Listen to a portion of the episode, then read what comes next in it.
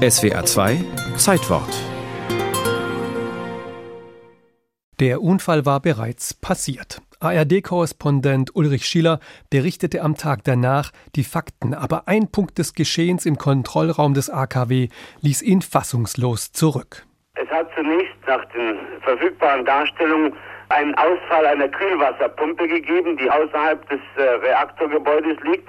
Dann ist äh, programmgemäß das Notkühlsystem in Funktion getreten, aber ein aufsichtsführender Techniker gestern in den frühen Morgenstunden hat diese Anlage zu früh abgeschaltet. Niemand weiß warum. Weshalb hatte der Techniker das Notkühlsystem abgeschaltet und damit eine Kernschmelze ermöglicht?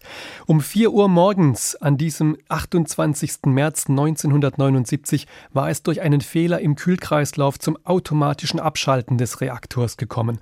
Das ist zunächst nichts Tragisches, doch auch im abgeschalteten Zustand gibt ein Reaktorkern noch lange Zeit Massen an Wärme ab. Damit der Kern nicht überhitzt, gab es in Harrisburg einen Notkühlkreislauf, dessen Pumpen nun nun ansprangen. Doch ein von einer Inspektion kleben gebliebener Zettel verdeckte in der Leitwarte die Sicht auf jene Anzeige, die signalisierte, dass nichts von dem gepumpten Wasser im Reaktor ankam. Man hatte nach Inspektionsende vergessen, die Ventile der Notkühlleitung wieder zu öffnen. Ohne Notkühlung erwärmte sich der Reaktor stetig, der Druck im Innern stieg.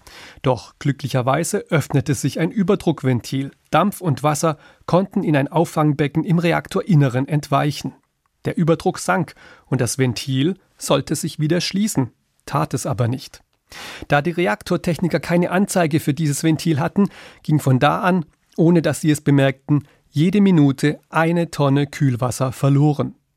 In der Leitwarte glaubte man dagegen, dass zu viel Wasser im System sei.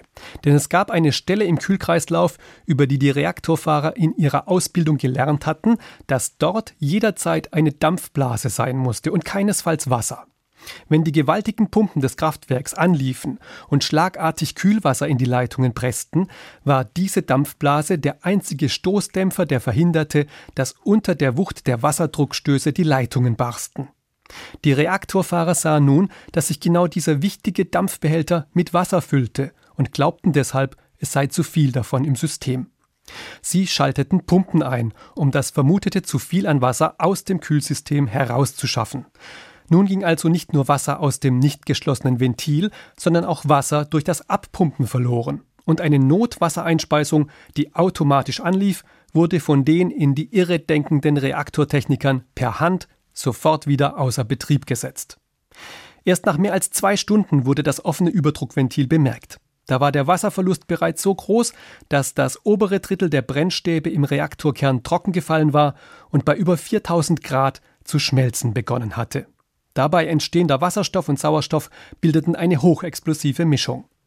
Über Tage hinweg bestand die Gefahr, dass der Reaktor explodieren und große Teile Pennsylvanias radioaktiv verseuchen würde.